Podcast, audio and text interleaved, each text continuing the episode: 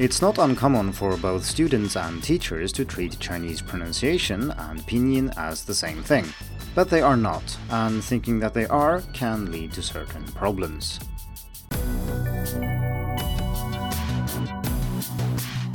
Hello, and welcome to the Hacking Chinese podcast. In this week's episode, we are going to talk about pronunciation, and we are more specifically going to talk about the relationship between pronunciation and pinyin so if you think that these two are the same thing, then this episode is for you. Uh, now, people who don't think that they are the same thing will hopefully get something out of this episode as well. But we are going to discuss what the difference is between pronunciation and pinyin and why this matters. Uh, I have talked about pronunciation with a large number of people, both in English and in Chinese, and I've done so in both informal and formal academic and casual settings. And something that I have noticed is that many people do treat these as the same. And there are various reasons for this that I will discuss later. But I believe that treating two things that are actually quite separate as the same thing will lead to worse outcomes for learners. So there are some consequences if you mix these up, uh, and that's what part of the point of exploring this in this week's episode. So let's start by defining what these things actually mean. So pronunciation refers to the way we say words in the spoken language, and it specifically refers to the sounds that are used and how they are formed and so on. So these are about actual sounds in the spoken language. And that means that good pronunciation, depending on uh, how you define it, can either mean, from a practical point of view, it means that people can understand what you're saying. It's easy to understand for speakers of that language. And from a formal point of view, it can mean that good pronunciation then is uh, a pronunciation that follows a certain standard. And in Chinese, these are pretty much the same if you take a very general view, i.e., a standard pronunciation is usually more uh, easy to understand for a large number of people. Naturally, in certain contexts, uh, that is not true. But in general and on the whole, if we look at the whole uh, Chinese speaking world, having a standard pronunciation is usually easier to understand as well. Now, pinyin, on the other hand, is a transcription system. It is a way of romanizing Chinese. So it's a way of writing down the Chinese language using the Latin alphabet. And that is, of course, related to pronunciation because we are writing down the sounds. But pinyin itself is not sounds. Uh, it's not made up of sounds, it's made up of written symbols. So it's a way of mapping the spoken language using a writing system or written symbols, if you will. And these symbols are, of course, familiar to all of us who have grown up with the Latin alphabet of some kind. There are other systems, of course, that do the same thing, such as Zhuyin, which is fairly commonly used in Taiwan, for example. Uh, but they have the same pros and cons in this particular context. Like uh, I'm saying that pinyin and pronunciation are two different things, and it's of course equally true that zhuyin and pronunciation are two different things. I'm just using pinyin as an example here. Uh, this is something I've written about extensively, uh, the difference between these systems, in an article series called uh, Learning to Pronounce Mandarin with Pinyin, Zhuyin, and IPA. So if you uh, look that up on Hacking Chinese or check the link in the description, you'll be able to find that if you're interested. To put it very bluntly, we can say that pronunciation is the real thing. It's about the sounds that we actually need to pronounce and maybe also to understand the spoken language. And uh, pinyin is then a tool that we use uh, for various purposes, such as writing this down, looking things up, and so on. But it is that. It is a tool, it's a means of, of achieving some other goal. It is rarely the goal in itself. And systems like these are constructs. They are things that people, sometimes a single person, has made up, often based on earlier systems, of course, but it's still an artificial created system. And that we can indeed say that written language in general is artificial compared to spoken languages, which evolve more naturally. So, from a linguistics point of view, these two things are clearly different things, uh, but it isn't too strange that people mix them up or indeed treat them as being the same because from a practical, superficial point of view, they can indeed look the same. And let's look at two examples of this to show what I mean. One from a student perspective and then one from a teacher perspective. So the first one is if you as a student pronounce a word like qu, uh, to go, that's Q-U in pinyin, with a normal u sound, that's spelled with normally spelled with a u in pinyin, uh, then you are wrong because it should be an u sound, which is also spelled with a u. And the problem here is that if you get the feedback that you are doing something wrong with this, or indeed if I as a teacher get a student who say something like true or something like that, uh, I don't know if this is a problem with pronunciation or with pinyin because they are actually identical on the superficial level here. Now, which one it is matters greatly, of course, because the remedy is completely different depending on where the problem is. Uh, if I'm allowed to probe a little bit and I can um, check other words and so on, then I can quickly figure out which one it is. So if we keep running with the same example, if you can pronounce nu, as in woman, but not u, rain, I'm pretty sure that your problem is that you simply don't know that the u sound is spelled without the dots in certain situations, i.e. after j, q, and x, such as in qu. So you know how to pronounce it. You prove that by saying nu correctly, but you haven't learned pinyin properly, so you don't know that this sound is actually supposed to be u. And of course, the remedies here are completely different. In the first case, if you know how to pronounce u, you simply need to learn the spelling rule, which is not hard. But if you cannot pronounce this word either, then I'm tempted to believe that you cannot pronounce the U sound at all. And learning a new sound, because U does not exist in English, for example, uh, is quite difficult, at least compared to learning a simple spelling rule. So, number two then is from a teacher perspective, and that is if you look at most courses, pronunciation and pinyin are actually usually treated as being the same thing. And this is true if you look at a curriculum or if you look at a textbook or a timetable for a class or something. Uh, in textbooks, you go through the sounds and you go through pinyin at the same time. You do it in parallel. And sometimes, and this is maybe the most serious thing, people, including your teacher, assume that you know how to pronounce something if you have gone through the pinyin. But as we have seen, the pronunciation itself, the sounds, they are one thing, and then pinyin is simply how to write them down. So learning one does not guarantee that you know the other, but it's often treated that way. And that means that once you have gone through pinyin and you've taught all the spelling rules and gone through the sounds once or twice, uh, most courses simply assume that you know pronunciation, but we all know that that is almost never the case. Indeed, this was my main motivation behind creating my pronunciation course, because I know that most people need much more time learning pronunciation than they ever get a chance of spending in class. And doing something like this entirely on your own is hard. I mean, of course, it can be done, but it's considerably easier if you have guidance from someone who has actually gone through it and taught it a few times.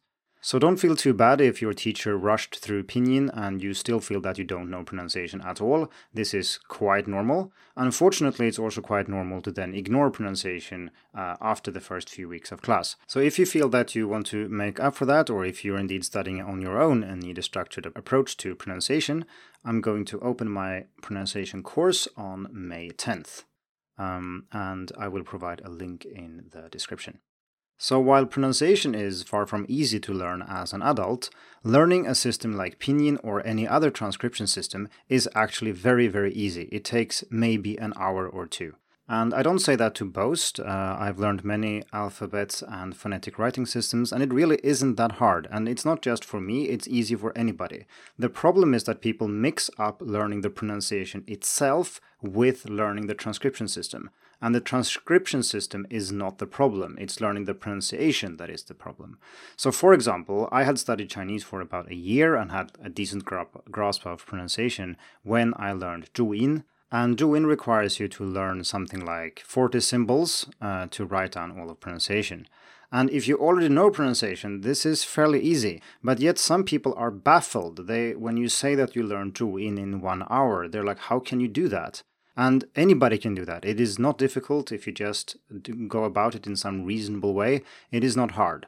Of course, if you also include learning what all those sounds are, then it is not an easy process. But the fact that people mix these things up and think that learning a new alphabet is difficult tells me that they actually include more in the learning of the alphabet than is actually there. So, this raises an interesting question because, like I said, in most uh, textbooks and most courses, these are taught in parallel. So, pinyin and pronunciation are taught at the same time.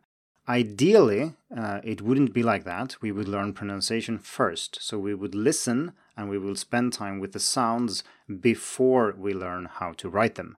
And there's a simple reason for that, and that is that the way we write sounds tend to influence both the way we say it and also actually the way we hear them. And while I don't have any empirical evidence for this specific example, this kind of thing happens all the time in lots of languages. But for example, if we have a word like shi in Mandarin, so that's spelled S H I uh, with a fourth tone, many native speakers of English, when they start learning Chinese, pronounce this something like she. Uh, and this, I think, is largely because of the way it's spelled.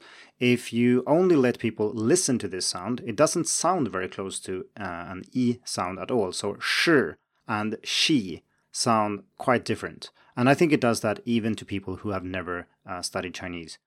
For example, we could spell this with an R or something like that, because the R sound at the end here is actually quite close to an R sound in English. It depends a little bit on dialect, both in Chinese and English, but it's not unreasonable.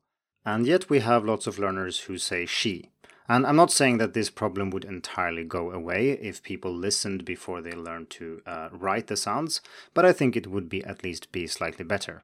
And we also, of course, have this problem with words like qu, because if you haven't learned pinyin properly and don't know that there are supposed to be actually be dots there, there's supposed to be the u sound, not the u sound, you will even aim for the wrong sound. So even if you can pronounce it, you will actually get it wrong. So, what I'm saying here is that ideally we would listen before we see these things written down, especially before we see them written down with an alphabet that we know from some other language. That is bound to be inaccurate for uh, Chinese.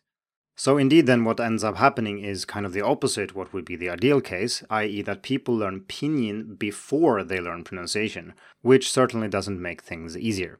Now, I'm not saying that this is easy to do. It can be quite hard. Uh, for example, if you only teach someone using spoken language and you don't give them any way to write anything down, that can be quite frustrating. I've tried it, and adult students typically do want to see things written down.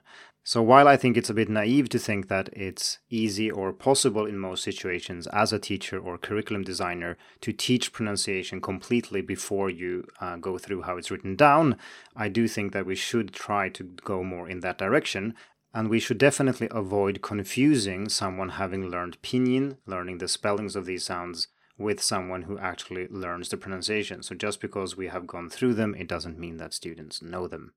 So, before we round this off, I want to say a few words about the word pronunciation and what is actually included in it when people use this word, because I think this hides a few misconceptions about how Chinese works and it can be, well, detrimental to your Chinese if you are not uh, paying attention.